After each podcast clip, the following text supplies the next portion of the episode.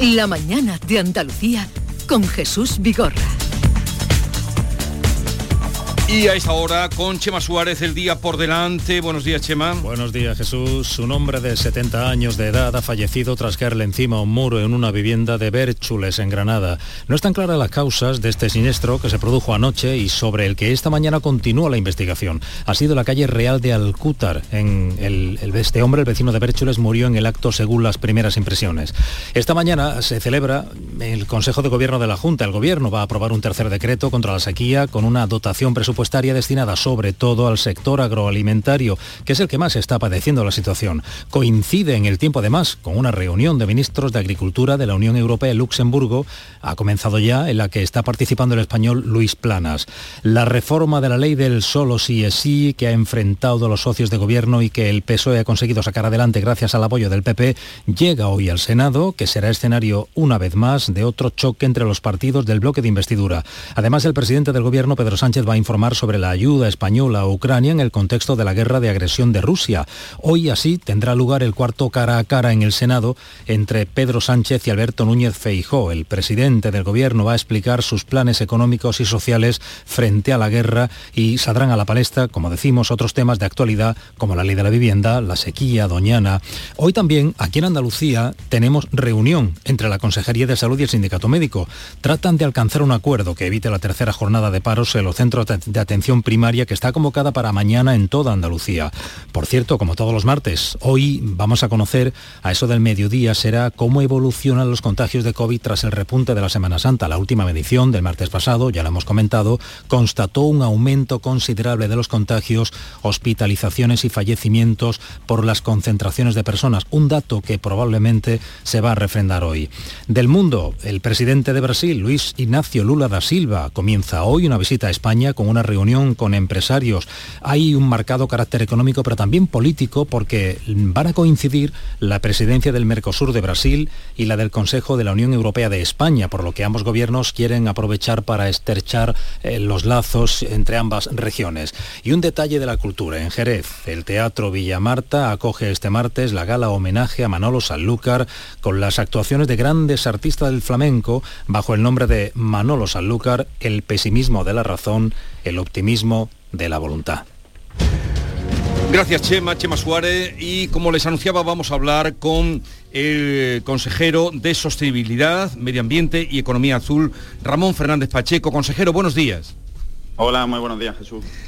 Eh, usted estuvo ayer en Bruselas, se reunió con el, comisario de Medio Ambiente. Eh, ¿Cómo ha vuelto de Bruselas? ¿Satisfecho o decepcionado? Bueno, no, no, decepcionado en absoluto. Eh, ha sido la primera vez que la Junta de Andalucía ha tenido la oportunidad de expresar a la Comisión eh, la realidad acerca de la proposición de ley que ha iniciado su trámite en el Parlamento de Andalucía. Y eso siempre es una buena noticia. Es cierto que el comisario me expresó en un primer momento de la reunión pues, su preocupación por Doñana, algo que todos compartimos eh, Doñana está en un estado malo a causa de las eh, circunstancias que todos conocemos, ¿no? La sequía tan durísima que está azotando a Andalucía. Eh, me expresó también su preocupación por la falta del cumplimiento por parte del Reino de España de las obligaciones que tiene a raíz de la sentencia que, recayó sobre nuestro país en el año 21 por, por culpa de Doñana. Y es cierto que también me, expresó su preocupación por las noticias que estaban llevando acerca de la proposición de ley. Yo les puse los argumentos de la Junta de Andalucía en una reunión que fue cordial, pero seria, evidentemente, el, comisario tomó buena nota de lo que yo le expuse, ¿no? Argumentos de sobra ya conocidos, ¿no? Hablamos de aguas superficiales que vendrían de otra cuenca, nunca del agua de Doñana. Eh, no se amnistía absolutamente a nadie, se refuerzan los compromisos ambientales de la Junta. Bueno, y la reunión terminó con un apretón de mano y con el compromiso del comisario, tal y como expresó su propio gabinete después en la nota que sacaron, de analizar y de evaluar todos los argumentos que la Junta le había dado. Eh, ahí quiero ir, ahí a la nota que sacaron. Eh, usted le vimos comparecer inmediatamente después de la reunión diciendo lo que más o menos lo que ahora me está diciendo a mí, la sensación que había tenido.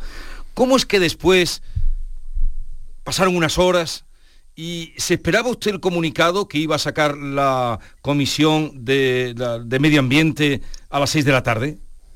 diciendo ahí que eh, la preocupación eh, que manifestaban por la degradación del humedal bueno, ya digo que, la, nosotros, yo no, no, contradigo en nada lo que dijo la nota de la comisión, todo lo contrario, ¿no? La, nota de la comisión expone eh, los argumentos que en un primer momento el comisario me dio, eh, ya digo, preocupación por el cumplimiento de la sentencia, me atrevería a decir que el 80% de la reunión versó sobre el cumplimiento de esa sentencia, no sobre la proposición de ley. Y la opinión que tenía el comisario de que la proposición de ley no iba alineada en el cumplimiento de la misma. Eh, yo ya le expliqué que se trata de una proposición de ley que se tramita en el Parlamento de Andalucía, que apenas se ha echado a andar, que no se ha aprobado absolutamente nada, que está sujeta a las enmiendas que los diferentes grupos puedan presentar y a esa voluntad que tenemos de algún día, si la ministra Rivera lo tiene bien, pues poder reunirnos con el Gobierno de España también y, él se comprometió a analizar, lo dice también la propia nota, ¿no? que iba a evaluar los argumentos aportados por la Junta de Andalucía. aquí lo importante, Jesús, es que, eh, y lo que a mí me llama poderoso... Consejero, ¿no le sorprendió a usted que, sacaran esa nota mm, unas horas después, bastantes horas después, porque la nota salió, aquí por lo menos se hizo pública a las 6 de la tarde?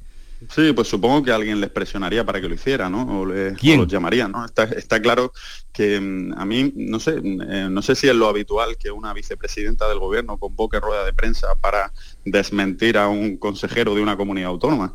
Eso es lo que estamos viendo estos últimos días, ¿no? Un nerviosismo tremendo por parte del gobierno de España que, que se permite el lujo incluso de decir en boca de nada más y nada menos su vicepresidenta, esa que nos llama esquinita a los andaluces, ¿no? Y que llama al presidente de la Junta señorito y, acosador, eh, se permite el lujo de decir que no se va a sentar con nosotros, que no quiere hablar con nosotros, que con la Junta no tiene nada que hablar.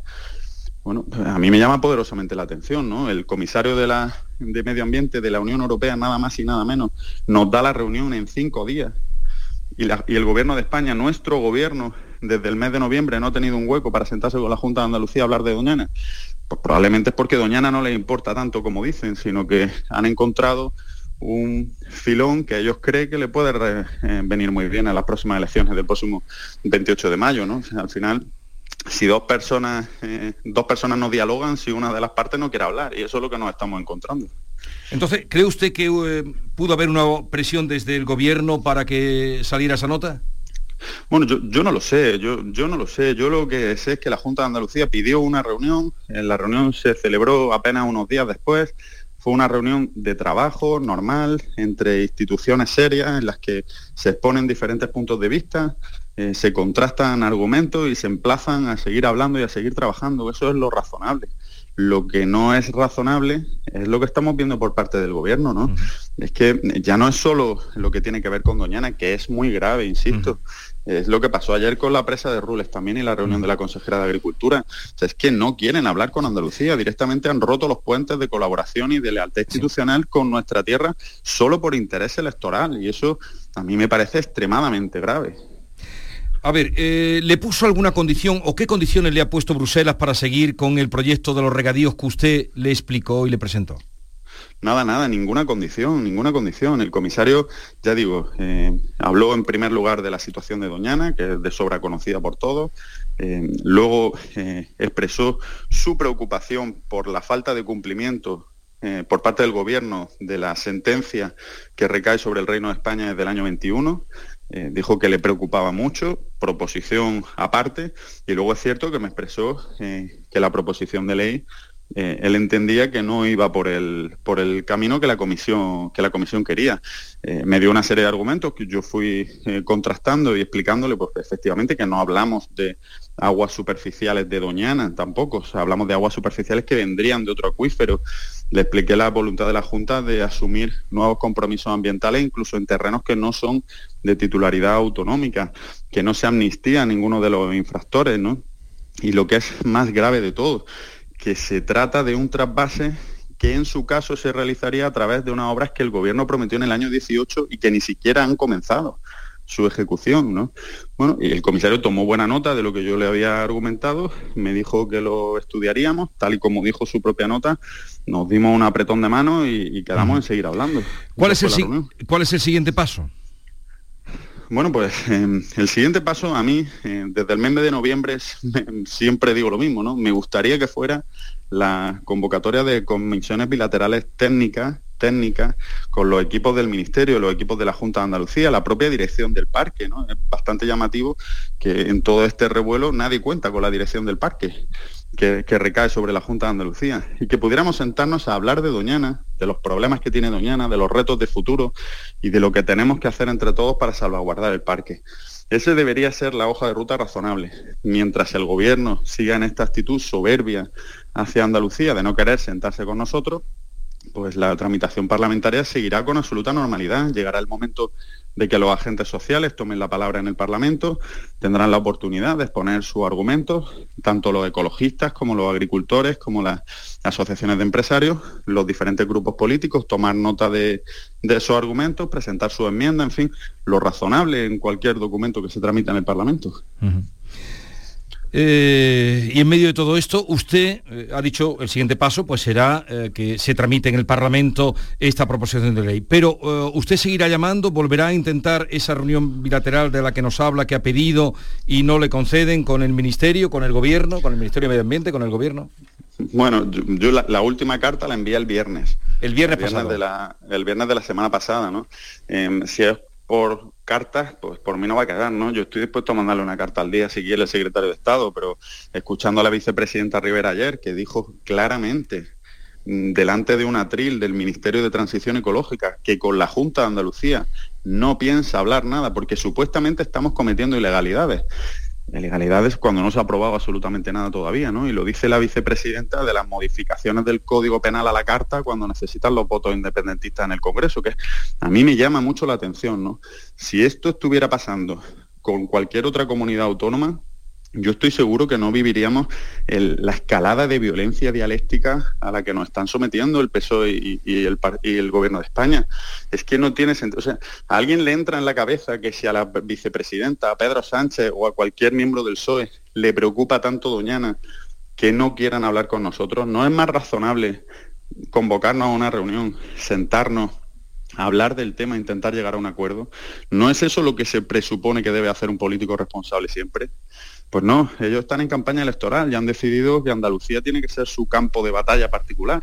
Si no, eh, yo por lo menos no le encuentro otra explicación, ¿no? Y me gustaría que alguien del Partido Socialista me lo dijera. Oye, pues no, mira, a los independentistas catalanes sí hay que modificarle el Código Penal porque se lo merecen después de haber cometido delitos. Andalucía, que empieza a tramitar una proposición de ley en el Parlamento, con eso no se habla, a eso se les insulta, se les castiga y se les denigra. Pues, pues a mí no me parece lógico. Bueno, pues eh, vamos a dejarlo aquí, a ver si tiene respuesta y a ver si por lo menos pueden hablar eh, y, contrastar los puntos de vista que tienen. Gracias por estar con nosotros.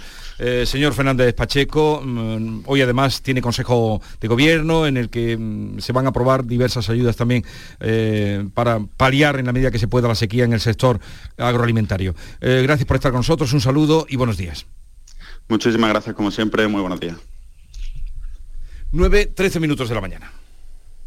Cuando veas el nuevo Rasca Platinum de la 11, vas a pensar. Pero ¿cómo voy a rascar algo tan bonito, con ese color negro y plateado tan elegante y ese diseño tan chulo? No sé yo. Me va a dar pena rascarlo. ¿Pena? Cuando te enteres de que el nuevo Rasca Platinum tiene tres juegos muy divertidos y un premio de hasta un millón de euros, ya no te va a dar tanta pena. Nuevo Rasca Platinum de la 11. Qué bonito es. Sí, te toca. A todos los que jugáis a la 11, bien jugado. Juega responsablemente y solo si eres mayor de edad. Centro de Implantología Oral de Sevilla. Campaña de ayuda al decentado total. Estudio radiográfico, colocación de dos implantes y elaboración de la prótesis, solo 1.500 euros. Nuestra web, ciosevilla.com o llame al teléfono 954 22 22 60. Aumenta la seguridad de tu hogar con Acorazur Puertas Acorazadas y no te la juegues. Visita nuestra exposición en calle Tesalónica, junto a Ferretería El Bombín, San Pablo. Porque tu seguridad y la de tus seres queridos es lo más importante, encuentra tu puerta acorazada en acorazur.es. Acorazur Puertas Acorazadas. De Grupo Abre Fácil. Gran Circo Alaska te presenta el musical circense del Rey León. Será en Sevilla junto al Estadio La Cartuja con grandes aparcamientos. Un fantástico espectáculo para toda la familia. Funciones del 21 de abril al 1 de mayo. El Rey León en Sevilla, junto al Estadio La Cartuja. Compra ya tu entrada en grancircoalaska.es y disfruta de un espectáculo inigualable de El Rey León. Últimas plazas para el intensivo de selectividad que impartimos en Academia Méndez Núñez del 29 de mayo al 12 de junio. También te ayudamos a recuperar las asignaturas que hayas suspendido de la ESO o bachillerato. Contamos con clases online y presenciales. Ven a Academia Méndez Núñez y lo conseguirás. Más información y reservas en academiamn.com por bulerías, por sevillanas y por el outlet. El miércoles 26 y domingo 30 de abril, en Sevilla Fashion Outlet, abrimos por feria. Ven a disfrutar de los festivos con tus marcas favoritas. Te esperamos, porque todo empieza en primavera y en Sevilla Fashion Outlet, tu outlet junto al aeropuerto. Quiero ser programadora de videojuegos, o ingeniera en robótica, o en inteligencia artificial. Cambia el chip. Nosotras somos el futuro en las TIC. Tecnologías de la información y las comunicaciones. Día Internacional de las Niñas en las TIC. Pacto de Estado contra la Violencia de Género, Ministerio de Igualdad, Gobierno de España, Junta de Andalucía. Feria Internacional de los Países 2023. Del 27 de abril al 1 de mayo viaja por el mundo sin moverte de Fuengirola, con más de 30 países y 5 continentes. Desde el mediodía hasta la madrugada, no te pierdas esta fiesta multicultural. Feria Internacional de los Países 2023. Tu mejor plan para este puente de mayo.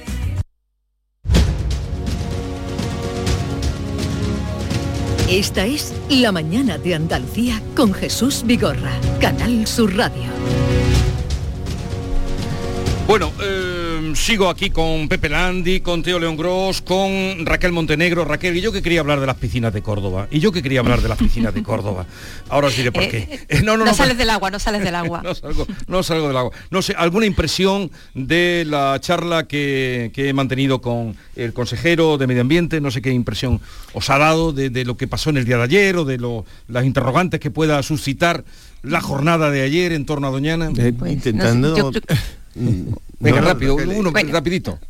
Intentando eh, tener algo de perspectiva, eh, que es difícil porque llevamos mm, unos 10 días con, este asunto sobre la mesa, mm, me parece que, inexplicable que el gobierno y la ministra Rivera eh, digan tan tranquilamente que no hay nada de qué hablar con, con la Junta de Andalucía respecto a Doñana. Yo creo que hay todo de qué hablar todo está por hablar. Y, además de forma urgente esas comisiones bilaterales técnicas creo que deben ser la clave, porque esta, esta crisis eh, climática, esta crisis del agua, eh, tiene un componente mm, científico, tecnológico importante. Hay que, hay que, hay que, los usuarios, los consumidores finales, que no tenemos el criterio técnico suficiente, mm, ni falta que hace, tenemos que ampararnos en que alguien nos diga la verdad. Eh, algo parecido a la verdad, o que nos digan varias verdades que nosotros contrastemos y,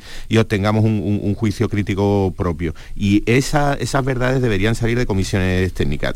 La Junta de Andalucía también me parece inexplicable que el consejero no entienda que ayer el arbitraje fue en su contra y que no admita que lo que se solicita, se solicita a la Junta es un arbitraje, una mediación, eh, perdón, a la, Unión Europea es un arbitraje, una mediación, y, ese arbitraje esa mediación resolvió en su contra.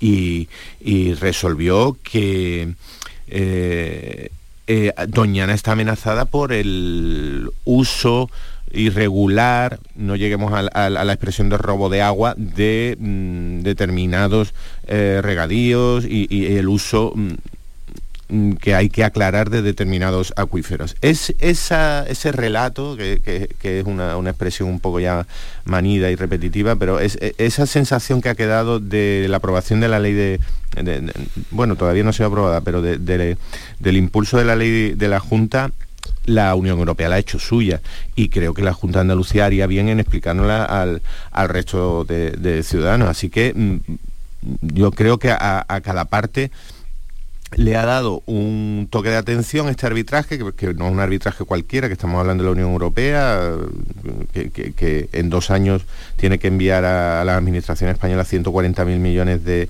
euros de los fondos de emergencia COVID, o sea que es un arbitraje autorizado al que hay que escuchar, la Junta tiene que escuchar esas eh, esas dudas mm, eh, que ha generado y que tiene la Unión Europea y, el gobierno español tiene que sentarse a hablar de una vez, bueno, tiene que sentarse y no levantarse. Me parece bastante indiscutible, pero bueno, no sé si, si seguiremos metidos en el marasmo este electoralista de compararnos con otras comunidades autónomas y tal, que a mí, a mí lo que me preocupa es cuál es la situación del agua en Doñana como síntoma de cuál es la situación del agua en Andalucía. Bueno, lo que ocurre aquí, Pepe, que compararse con otras comunidades autónomas, eh, en este caso yo creo que es bastante inevitable. Es decir, eh, eh, mm, tú no te puedes pasar una legislatura diciendo que, la virtud del diálogo es esencial, que el diálogo es sagrado, que eh, los indultos vinieron en Cataluña a pesar del, del, golpe al orden constitucional del año 17, porque no se pueden romper los puentes, porque el diálogo hay que protegerlo siempre, porque el diálogo... Y hombre, ahora a una comunidad que presenta una proposición de ley, en un parlamento donde se presenta una proposición de ley, por tanto tiene que tener una tramitación completa y, puede estar sujeto a cambios, eh, que ese gobierno, que efectivamente, como ha destacado el consejero eh, Ramón Fernández Pacheco, ha pedido una reunión a Bruselas y Bruselas le ha dado inmediatamente una reunión, pero le lleva semanas pidiendo una reunión al gobierno y el gobierno no le da esa reunión. Y dice ayer además Teresa Rivera, que ya creo que se está desenvolviendo con una arrogancia absolutamente lamentable ya efectivamente, como recordaba eh, el portavoz del gobierno andaluz, el señorito, eh, acosador, la esquinita de Andalucía, en fin, eh, despachándolo con, unos, con un tono, con unos términos absolutamente despectivos. Hombre, es inevitable una cierta comparación con otras comunidades autónomas. En este caso, yo no soy nada partidario de envolverse en la bandera y decir se ataca Andalucía. No, se ataca una proposición de ley, se ataca al gobierno andaluz o se ataca al partido X no me gusta eh, envolverse en la bandera, pero desde luego creo que es absolutamente pertinente en este caso hacer una comparación entre el modo en que el gobierno eh, trata a unas comunidades y a otras, en que por ejemplo el impuesto eh, andaluz que, han llevado al Tribunal Constitucional y que han contrarreformado, en el País Vasco se sigue aplicando en un gobierno donde está el Partido Socialista. Claro que es mm, inevitable. Eh, indudablemente eh, la postura de eh, aquí no se negocia no es lo que esperamos de, nuestros responsables políticos, de, de quienes están al frente de las administraciones que deberían de propiciar el diálogo. Mm, pero lo que no podemos hacer eh, tampoco es que, esta situación tan grave derive en, un conflicto político, meramente político y partidista y electoralista, y olvidemos el, fondo de la cuestión, que creo que mm, el comisario europeo fue ayer bastante contundente, bueno, el portavoz que, habló en su nombre. Voy a, leer eh, eh, una frase literal que, me ha llamado mucho la atención de, ese comunicado que emitieron, que el, el proyecto de ley crea un marco legal favorable para el reconocimiento de los derechos de uso de aguas pluviales y derechos de uso de aguas superficiales, que se sumarían a la presión excesiva sobre los cuerpos de agua subterráneas ya sobreexplotados creo que, eso lo explica bastante bien que la, Comisión Europea no está de acuerdo con que se amplíe de ninguna manera los regadíos, ni con aguas superficiales, ni con aguas pluviales, ni, por supuesto con aguas subterráneas. Y, quizá el gobierno andaluz debería de, empezar a pensar en, cómo reconducir una situación por, mm, que, que puede llevarle a ningún sitio después de mucho debate y de mucha y de mucha polémica porque más claro no se puede ser desde luego desde la Comisión Europea. Sí sí tienes razón. Y, yo creo que es importante eso que es interesante. Eh, y yo creo que el gobierno andaluz eh, Juanma Moreno ha hecho declaraciones este último fin de semana diciendo estamos dispuestos a modificar estamos dispuestos a, sentarnos a hablar y modificar esa proposición de ley que, que comienza su andadura parlamentaria Ramón Fernández Pacheco lo acaba de decir, estamos pidiendo una reunión para sentarnos a dialogar. Y por tanto, hombre, está claro que el gobierno andaluz asume que tal y como ha formulado esa, esa, proposición de ley no va a ir adelante y si va adelante va a terminar en el Tribunal Constitucional, va a terminar en los tribunales europeos y habrá una condena probablemente, como por cierto, otra de las cosas que se destacó ayer en esa visita, eh, España sigue sin cumplir la última condena que mm, afectaba mm, o que arranca desde gobiernos, desde gobiernos del Partido Socialista. Hombre, yo creo que ese diálogo es absolutamente necesario. Estamos hablando de Doñana, pero incluso si no estuviéramos hablando del parque nacional más importante que hay en España, ese diálogo tendría que ser pertinente. Lo que es inaceptable es que el gobierno declare abiertamente que no está dispuesto a negociar con, con la Junta de Andalucía. Ya digo, eh, esto no es envolverse en la bandera, cosa que, es eh, censurable. Esto es observar o constatar que el gobierno español no quiere gobernar porque cree que ha encontrado un filón que tiene que terminar en la derrota inequívoca y absoluta de, eh, del gobierno andaluz o del eh, Partido Popular y de Vox o del... En fin, eh, y a mí me parece que esto, en fin, que, que produce absoluta perplejidad, ¿no? Eh, desde luego lo extraño es que, eh, como ha dicho el consejero, esté pidiendo una reunión, eh, se hayan hecho declaraciones este fin de semana eh, y no se, no se avengan a sentarse a una mesa, ¿no? Que lo reciba el comisario europeo y, y el viernes dice que es la última vez que mandó la última carta. Es inexplicable, es inexplicable. Es el, el- ¿Hasta la 70 postura- veces 7, como decía la el postura Evangelio, del tiene que gobierno es absolutamente inexplicable porque mm, todo. viola su, pri- su primera obligación, que es la negociación, que es el, el debate y que es la discusión, primero a, a nivel político, luego a nivel técnico o al revés, pero en cualquier caso e- esa negociación es mm, innegable, inevitable y además es que, mm, pero si es que estamos hablando de una negociación que, que- que se va a abrir y no se va a cerrar durante décadas. Eh, una, Veremos qué pasa. una soberbia. Veremos qué pasa. Bueno, un momentito que quiero presentaros a Francisco Cabrera. Eh, su especialidad es la química del suelo, la dinámica de los nutrientes y contaminantes del suelo. Profesor- fue profesor de investigación en el CSI durante ocho años y formó parte del grupo de expertos del CSI y organismos colaboradores sobre la emergencia ecológica del río Guadiamar. Ya sabéis eh, que hoy, como venimos contando, se cumplen 25 años del accidente de la mina Nalcoyer en abril de 1998, que fue una catástrofe ecológica y socioeconómica a gran escala que acabó con la minería en toda esa comarca. Señor Francisco Cabrera, profesor, buenos días. Buenos días. Usted formó parte, como digo, de, de esos expertos a los que recurrieron para saber qué, qué había pasado y hasta ha estado además trabajando durante eh, muchos años, muchos, dedicado a la recuperación de los suelos afectados. ¿Cómo están hoy esos suelos? Bueno, yo desde el principio eh, dijimos que este tipo de, de contaminación por, por elementos trazas, lo que llamamos generalmente metales pesados, no soy, no estoy de acuerdo en el término porque muchos de los de los elementos contaminantes no son metales, son, son no metales, caso como es el arsénico. Bueno, que este tipo de contaminación desgraciadamente es permanente y es para siempre. Entonces, mm, nosotros desde el principio, yo fui, mm, vamos, el grupo mío fue, fuimos los primeros que tomamos muestras eh, porque era urgente en, pocos días de ver cuál era la situación, ¿entiendes? Entonces, mm, enseguida nos dimos cuenta de, lo que pasaba, o sea, había una contaminación, o sea, primero eh, estaba el lodo encima, que lógicamente había que quitarlo, y luego estaban los suelos que estaban contaminados con una serie de- de elementos, ¿no?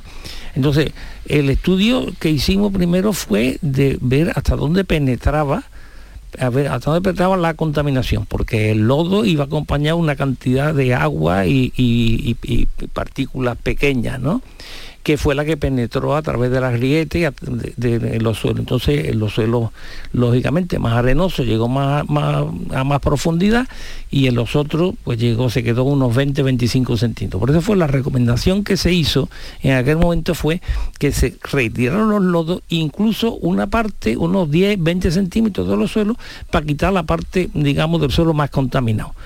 Entonces, claro, mm, se quedó una, una el, el suelo perdió una parte quizá la, la más fértil, que es la parte superficial, y eh, eh, lo que se, se- recomendó para la recuperación de los suelos fue la eh, aplicación de enmienda, que fue el carbonato cálcico, para disminuir en cierto modo la, la- eh, disponibilidad de- o la solubilidad de, lo- de los elementos trazas y materia orgánica que también sirve para lo mismo, pero sobre todo para un poco recuperar la, la- la parte, digamos, fértil de- del suelo.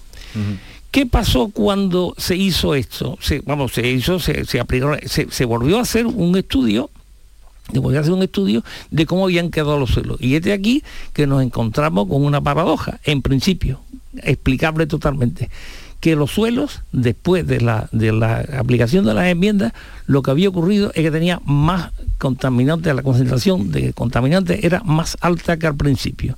Y le explico el por qué. Pues muy claramente, o sea, la parte contaminante, digamos, fuerte eran los lodos, al quitarse los lodos, lógicamente parte de, de, algunas partículas y no tan partículas, se quitó con máquinas y quedó en el suelo. Al echar las enmiendas y homogeneizar la parte superficial del suelo, ¿qué pasó? Que parte de lo que no estaba dentro del suelo se metió dentro del suelo, se analiza y, nos encontramos con esa paradoja que aumenta, que la concentración había aumentado. Bueno, pues esa es la, ese es el problema. ¿Qué pasa con, con los metales, en los metales y los no metales, o sea, los elementos tras en el suelo? que normalmente reacciona con los componentes del suelo, sean las arcillas, sean los óxidos de hierro y aluminio, incluso la materia orgánica, y lo que ocurre es que se fijan, se inmovilizan, se insolubilizan en el suelo, con lo cual es prácticamente imposible de sacar. O sea que estamos hablando de que donde llegó el lodo y los elementos contaminantes, el suelo ya es irrecuperable.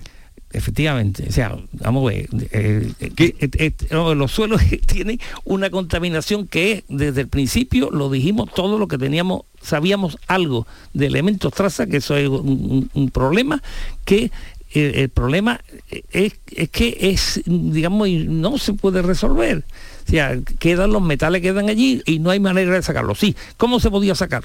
Sacando el suelo, meterlo en un reactor, en el laboratorio y sacarlo. Pero claro, lo que resulta después no es un suelo, sino es un, sustrato que ya no tiene nada que ver con eso. Pero además, mm, mm, de, la, de las cuatro mil y pico hectáreas que se afectaron, dos mil y pico, dos mil setecientas creo que eran, creo que eran de suelo, ¿cómo va a meter usted en un reactor? Pues, en fin, es imposible. Imposible. O sea, la solución era inmovilizar. Para eso se usó, se recomendó la utilización de carbonato cálcico y de materia orgánica. ¿Qué es lo que hace esto? Disminuye lo que nosotros llamamos la disponibilidad de los elementos trazos del suelo. ¿Qué quiere decir esto? Que, vamos a ver, existe en cierto modo una, eh, un equilibrio entre esos elementos que están insolubilizados en los componentes del suelo y digamos lo que es la solución del suelo. ¿Qué es la solución del suelo? Cuando llueve, el suelo se empapa de agua y entonces hay, digamos, hay una, un equilibrio, o sea, aparte de lo que está, desde el punto de vista químico, lo de la insolubilización no es, digamos,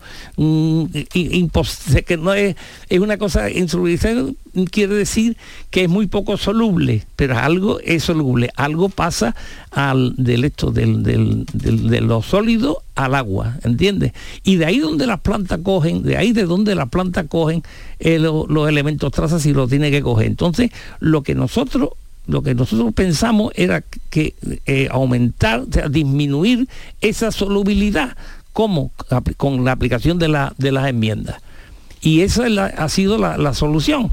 O sea, nosotros eh, hemos hecho estudios después, al cabo del tiempo, hemos hecho otra vez, eh, eh, se han analizado los suelos, prácticamente la concentración de estos elementos ha quedado exactamente igual, no, pero sin embargo, ya ven ustedes, digamos, cualquiera que pase por el corredor verde ve que hay la vegetación. ¿Por qué? Porque digamos, los elementos están estabilizados, están ahí, vamos a dejarlos quietos y no llegan a, a las plantas. ¿Qué podría ocurrir? Imagínense cómo podría volver esos elementos a disolverse por un, cambio por ejemplo, de pH.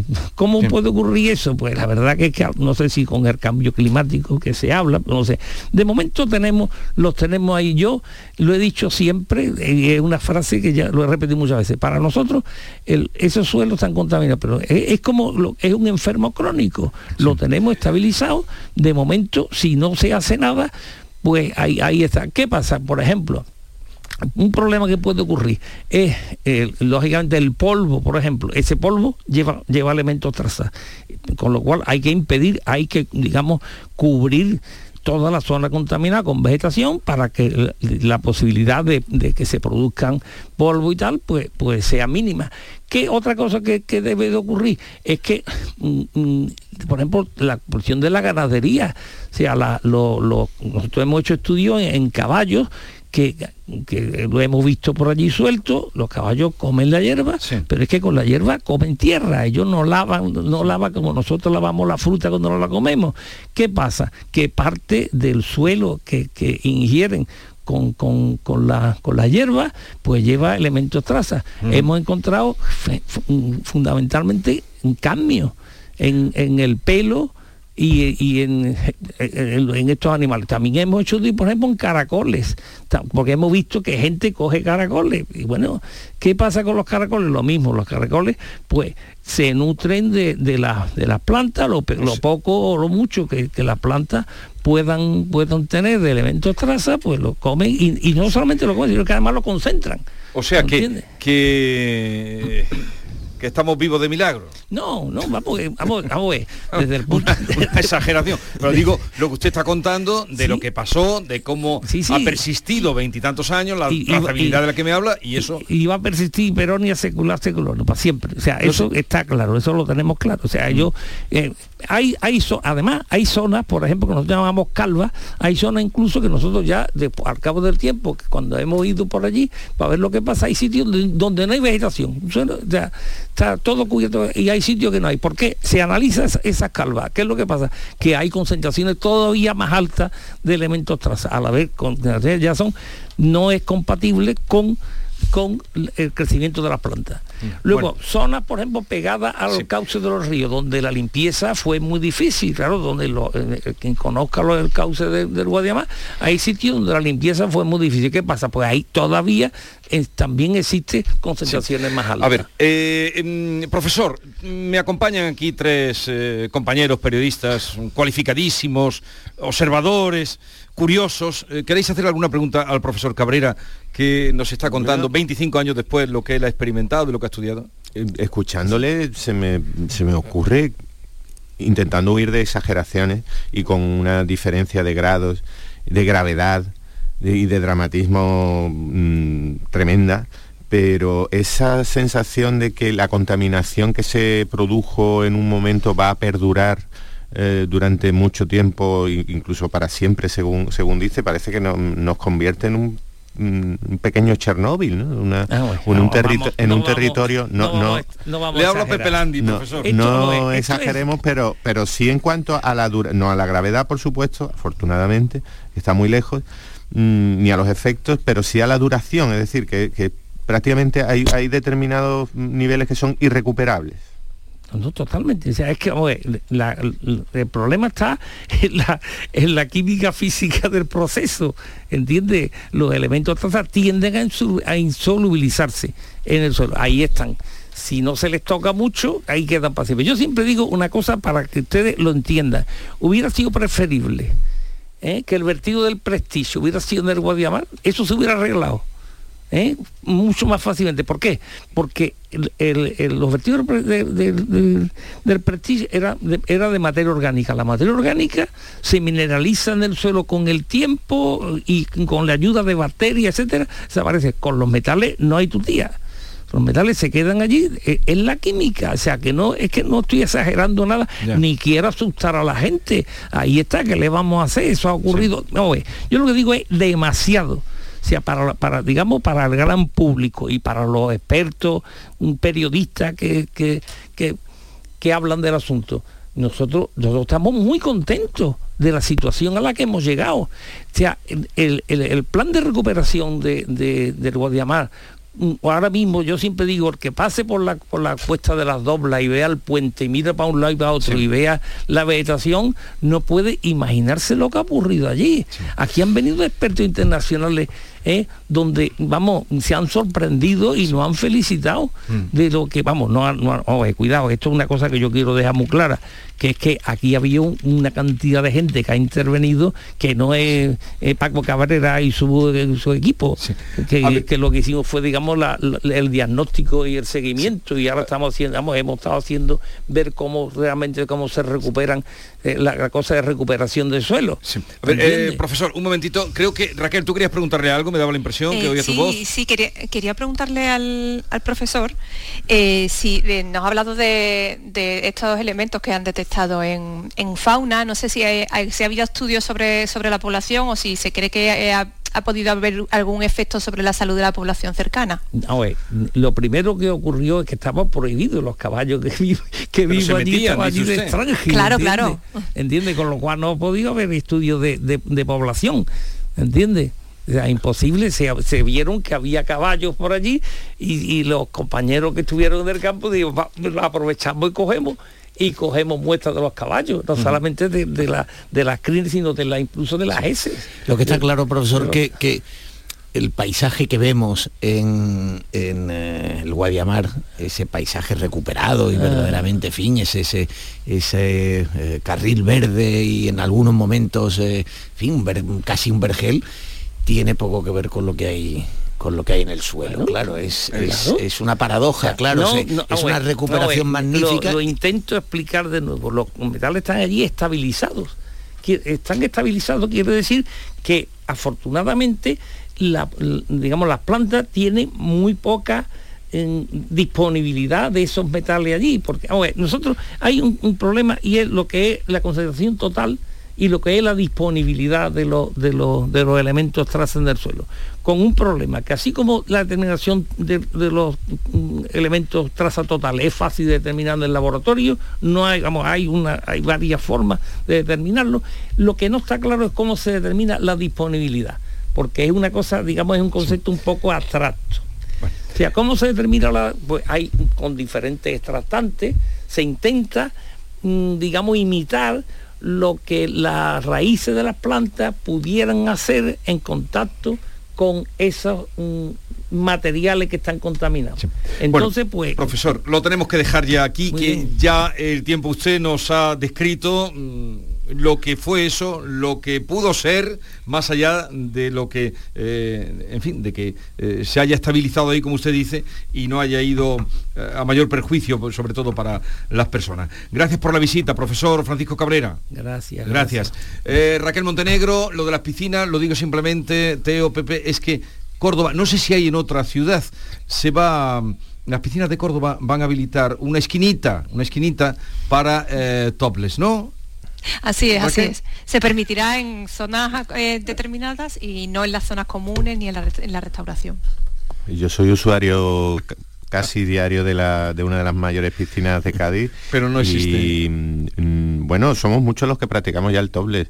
Ah, sí, Eh, bueno, digo, sí, yo entiendo que en este caso es un, femenino. Un, un cierto sector y bueno, con mucha naturalidad, no- ¿eh? no no, sé. no hemos recibido Sí, ningún sí, tipo eh, de... La noticia es sorprendente, por eso la resalta. Sí, para tu periódico además lo pone en, en primera página, pero yo no, no sé si hay alguna otra, por lo menos en Andalucía no tengo, a mí no me consta. Bueno, yo la a ti, primera Teo, No, no, no me consta y te tengo que decir que tampoco me impresiona. Quiero decir que, No, que, pero bueno, que bueno, pues, eh, si se hace en una esquinita, se, se habilita un espacio dentro de las piscinas para que se haga toples, pues, pues fenomenal. eh, me parece muy bien. Eh, en fin, no, Tú ya lo qué- haces no sé también, qué ¿no? no sé qué decirte. Tú, tú ya lo haces como Pepe Landi. Bueno, que os dejo, que os- hoy os he robado demasiado tiempo, hoy he sacado el unto.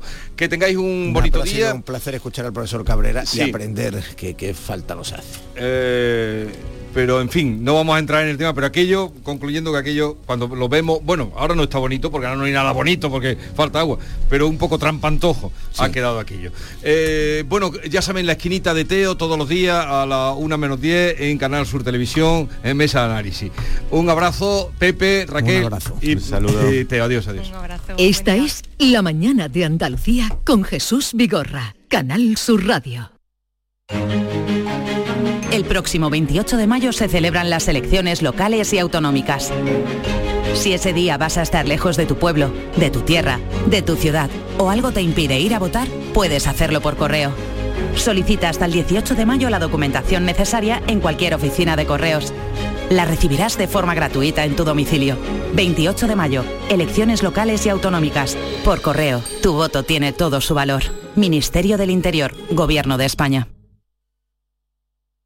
Por fin la casa que estabas esperando en Sevilla. Metrobacesa presenta 10 promociones de obra nueva. Magníficas viviendas unifamiliares y en altura de 1, 2, 3 y 4 dormitorios. Todas con terrazas, piscina comunitaria y junto a la futura Ciudad de la Justicia. Obras ya iniciadas. Descubre más en el 955 25 25 y en metrobacesa.com. Metrobacesa, ahora sí. ¿Buscas un espacio diferente para celebrar tus eventos? Nuestros barcos son el lugar de celebración ideal para bodas, cumpleaños y reuniones familiares. Sorprende a tus invitados con una experiencia inolvidable con Cruceros Torre del Oro. Más información en el 954-561-692 o en crucerosensevilla.com. Cinco océanos, lo mejor en congelados llega a Sevilla. Precio, calidad, variedad y servicio. Hasta el 2 de mayo, preparado de chuleta de cerdo aguja a 2,90 el kilo. Pescados, mariscos, carnes, verduras, trato personalizado para escoger los congelados que usted necesita. Cinco océanos. Estamos en Triana, Cerro del Águila, Pino Montano, Montequinto y Dos Hermanas. Gran Circo Alaska te presenta el musical circense del Rey León. Será en Sevilla junto al Estadio La Cartuja con grandes aparcamientos. Un fantástico espectáculo para toda la familia. Funciones del 21 de abril al 1 de mayo. El Rey León en Sevilla, junto al Estadio La Cartuja. Compra ya tu entrada en grancircoalaska.es y disfruta de un espectáculo inigualable de El Rey León. Oye, ¿te apetece salir hoy? Claro, ¿qué te apetece esta vez? ¿Jugar al pádel, crossfit, comer o tomarnos algo de relax al aire libre? Todo suena genial. La nueva zona de Aire Sur es tan increíble que querrás vivirlo todo a cielo descubierto. Aire Sur Outdoor, tan increíble que se sale. Niña Pastori presenta en directo su nuevo trabajo, Camino. 30 de junio, Plaza de Toros de la Niña de la Concepción. 15 de julio, Concert Music Festival Chiclana de la Frontera. 28 de julio, Plaza de Toros de Berja, Almería. 30 de septiembre, Centro Hípico de Mairena del Aljarafe. Y 21 de octubre, Palacio de Congresos y Exposiciones de Granada. Entradas disponibles en niñapastori.es. Esta es La Mañana de Andalucía con Jesús Vigorra, Canal Sur Radio. Les habla el hombre del tiempo con nuevas informaciones. Tendremos chubasco y viento en varias de las regiones. El cielo estará nublado, habrá nieve en las montañas. Uy, qué cosa, qué cosa, cómo nos delata esta canción. Maite Chacón, buenos días. Hola Jesús, buenos días. ¿Cómo nos delata? ¿Cómo nos delata? ¿Cómo Y no- nos- bueno, no pasa nada, ¿no? Sí, pero aquí hablaba de lluvias y eso. Sí. Ah, David Hidalgo, buenos días. Buenos días, porque la canción dice nublado y nublado no se ve ninguno, Jesús. No se ve ninguno por ningún lado. Eh, vamos a saludar eh, a Juan de Dios del Pino, físico, portavoz de la Agencia Estatal de Meteorología en Andalucía. Eh, en muchas ocasiones nos ha atendido. Señor Juan de Dios del Pino, buenos días. Hola, buenos días. Lo que vamos a tener ahora es elevación de las temperaturas, ola de calor. ¿Cómo se llama lo que va a pasar esta semana en Andalucía? Bueno, tenemos un ascenso de las temperaturas que lo llevamos pues, prácticamente pues, desde el comienzo del mes de abril, ¿no? Hemos estado todos los días por encima de la media, eso no es habitual, ¿no? Lo normal es oscilar en torno a la media. Pues aquí llevamos desde el mes de- desde comienzo de abril, estamos por encima de la media, ¿no? Y ahora estamos ya llegando al- final del, episodio, ¿no? O, digamos al episodio máximo, en su máximo, en su máxima intensidad, ¿no? En el cual, bueno, tenemos un fenómeno que podemos tratar no es ola de calor, para que, para que se dé ola de calor tiene que superarse los 40 grados, ¿no? En una zona amplia de, no solo de Andalucía y no, no es el caso, ¿no? Pero sí tenemos una situación eh, bastante anómala, ¿eh? tan anómala que es histórica. No, no se ha dado, digamos, no se van a dar, todavía no hemos llegado a ese punto, pero no se han registrado temperaturas de esta, de esta magnitud. ¿no? ¿Eh? El, el récord histórico que tenemos, teniendo como referencia el aeropuerto de Sevilla, son de 35,4 grados el, el 30 de, de abril de 1997 y pensamos que se pueden superar ese valor con, con diferencia. ¿no? se pueden Con- superar con- con diferencia quiere decir llegar a los 35 grados. Los 35 grados llegaremos, los 35 grados ya mm, probablemente ya mañana llegaremos, ¿no? Mañana incluso ya podía superarse el récord o igualarse, ¿no? Y, tenemos todavía de margen el, el jueves, ¿no? Para que, para que ya suba más, ¿no? Pensamos ahora mismo que el jueves habíamos barajado los 39 grados, nuestro último cálculo nos posiciona en 38 grados, ¿no? Esos 38 grados evidentemente superan los 35,4 y estaríamos hablando de récord, ¿no? Y ya a partir de ahí del, del el- al día siguiente, el viernes, empieza a descender, ¿no? Poco a poco empieza a descender, ¿eh? y eso es lo que se espera, digamos, para el resto de la semana, ¿no? Un descenso, pero aún así seguimos con temperaturas mm, por encima de la media y en la franja podríamos decir de las que se presentan con una probabilidad o con una frecuencia del 5% o menor, ¿no? O sea, estamos con una situación anómala, ¿no? Anómala completamente, se va a batir récord. Eh, nos habla usted de, de Sevilla, ¿en qué otras provincias de Andalucía se puede superar o solo será en Sevilla donde se superen eh, esos récords que tenían ustedes? Pues prácticamente toda Andalucía, ¿no? Toda Andalucía. El, el- el clima que tiene Sevilla lo tiene todo el Valle del Guadalquivir, la zona más, más cálida siempre es, ¿no? Entre, entre Sevilla, ¿no? Y, y- y Córdoba, bueno, también Jaén, ¿no? Hasta Andújar, ¿no? Esa es la zona, digamos, más cálida de, de Andalucía, pero es que incluso en la Costa del Sol, que suele tener un, clima diferente, pues ahí también eh, se van a superar en algún momento los, los récords de, esos lugares, ¿no? De- de Málaga en concreto, ¿no? También se pueden superar, ¿no? No solo ya las, las temperaturas diurnas, ¿no? Uno mira siempre las máximas, sino que incluso las nocturnas, ¿eh? las mínimas están siendo también valores altos. Están también, estamos también en la zona de los récords, ¿no? Algún récord seguro que se ha batido, aunque si no es el del mes, el, del- el del día, ¿no? Y ese mismo panorama es el que se presenta para, para Málaga, ¿no?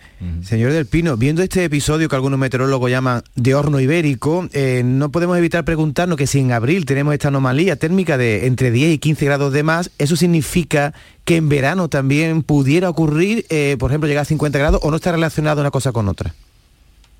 Bueno, está relacionado una cosa con otra, ¿no? Si evidentemente llevamos desde ya desde el mes pasado, ¿no? Desde, desde junio hemos tenido unos meses, mm, casi todos, el primero, el segundo, el tercero en el ranking, ¿no? Tenemos un ranking de todos los meses, ¿no?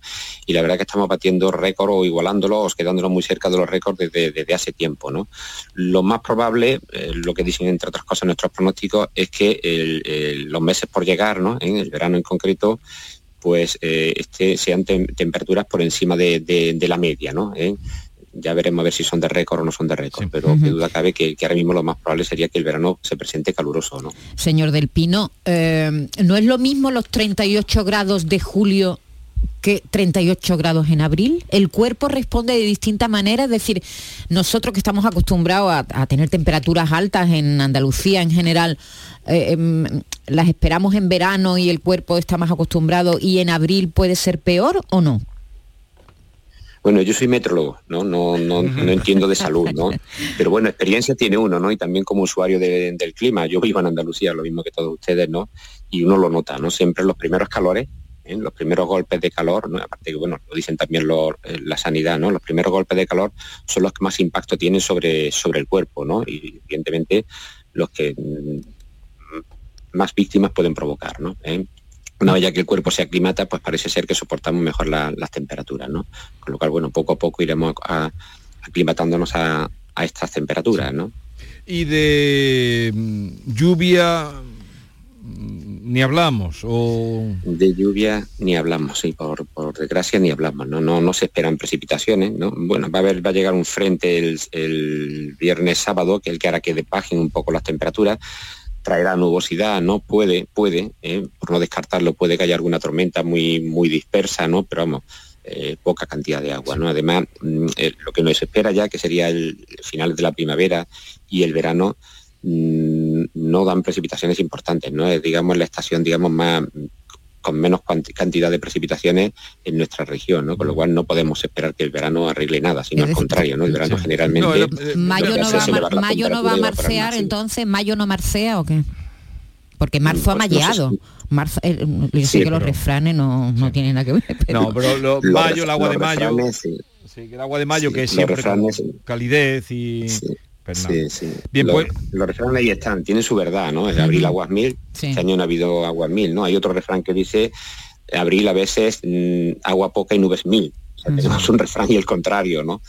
Pero en fin, no, no se están dando esa- esas características, ¿no? Eh, Juan de Dios del Pino, físico, portavoz de la Agencia Estatal de Meteorología en Andalucía, gracias por estar con nosotros, un saludo y buenos días. Buenos días, muchísimas gracias.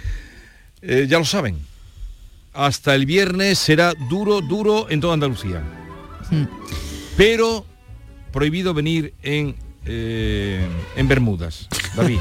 Hoy no he venido, pero me lo estaba pensando. ¿eh? Prohibido venir en Bermudas. El jueves que va a ser el y pico. chancla, chancla ni hablamos, ¿no? No, eso, por favor. Oye, pues al Yuyu no le dicen nada, ¿eh? Que Yuyu viene Yo al Yuyu ahora no lo tengo en el equipo, o sea que no, Que haga lo que quiera. no tengo que negociar con él. Bueno, adelantamos algo de lo que tenemos hoy, sobre todo la parte de participación de los oyentes. vamos a adelantar la parte de participación porque ya pueden ir dejando sus mensajes en el 670-940-200. Sabes que se ha publicado, Nature, la revista Nature, ha publicado un nuevo estudio que descubre por qué salen las canas en el pelo. Una irritación. Y en las cejas. No, bueno, una eso se lo podemos preguntar a nuestro experto, a- al doctor Conejo Mir, que va a estar con nosotros, porque es verdad que hay gente, siempre se ha dicho, ¿verdad?, que de un susto te puedes, el, el pelo se puede volver blanco Sí, de pronto. eso ¿Será se eso decía, verdad? que o ganabas unas pocas canas. A mí se me han puesto blanco ahora los del pecho. Los del pecho y la ceja también van en concordancia con la cabeza, ¿no? Sí, sí, eso es la edad, David. Bueno, mm, se ha, ha sido un, un grupo de investigadores de la Universidad de Nueva York que han llegado con un estudio con ratones, pero creo que tiene relación además con nuestro cabello y han descubierto por qué, por qué de pronto el pelo se pone blanco. Así que hemos invitado al profesor Conejo Mir Hombre, para que nos cuente, bueno, Mir. si este estudio es una novedad o no. Y también le queremos preguntar a nuestros oyentes si se tiñe el pelo, eh, por qué se lo tiñe. Sí, bueno, en el caso de los hombres que es menos habitual, ¿qué manera? Porque yo he visto gente que se tiñe hasta la barba. ¿No lo has visto? Los, los hombres se tiñen un poco como en secreto. ¿Tú te acuerdas el que era abogado de Donald Trump? ¿Cómo le caían los chorreones de Giuliani, el- Giuliani? El, el exalcalde de Nueva York, en una, Protagonista. en una rueda de prensa, ¿os acordáis, no? Eh, sí, sí. Sí, mm, o, o- o muerte en Venecia. Muerte también. me digo, podía haberse acordado de eso, pero este siempre va a lo más, a lo más prosaico. A ver, que de voy con. canas hablamos hoy, 679 40 200 ya pueden dejar sus mensajes. Voy con García Barbeito, que hoy deja, nos deja encargado que cuando muera, quiera Dios que sea muy tarde, no trastoquen sus restos. Querido Antonio, te escuchamos. Muy buenos días, querido Jesús Vigorra. Perversos de los muertos. Serán ceniza, mas tendrá sentido. Polvo serán, mas polvo enamorado. Quevedo.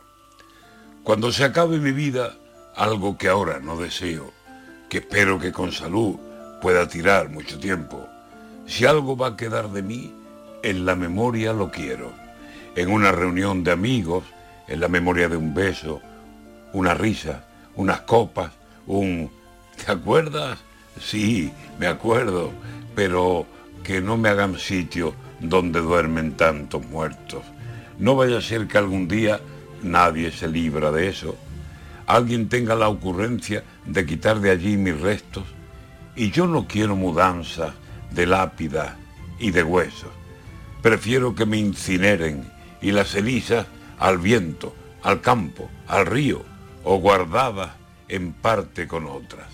Quiero que si preguntan por mí voces de sepultureros, alguien les diga, no está, se nos fue a vivir al fuego y del fuego a la ceniza y después, no sé, lo siento.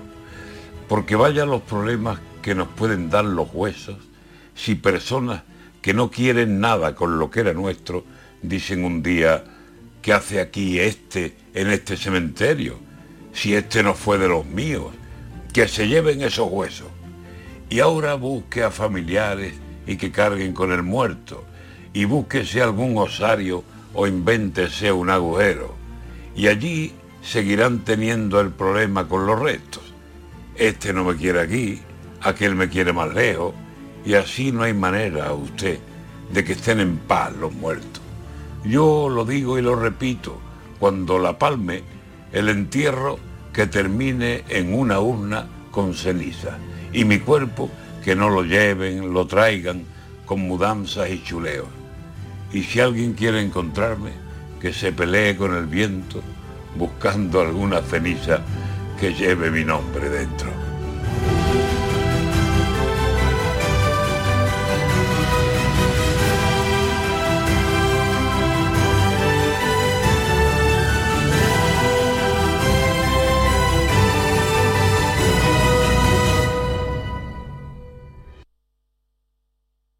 Canal Sur Sevilla.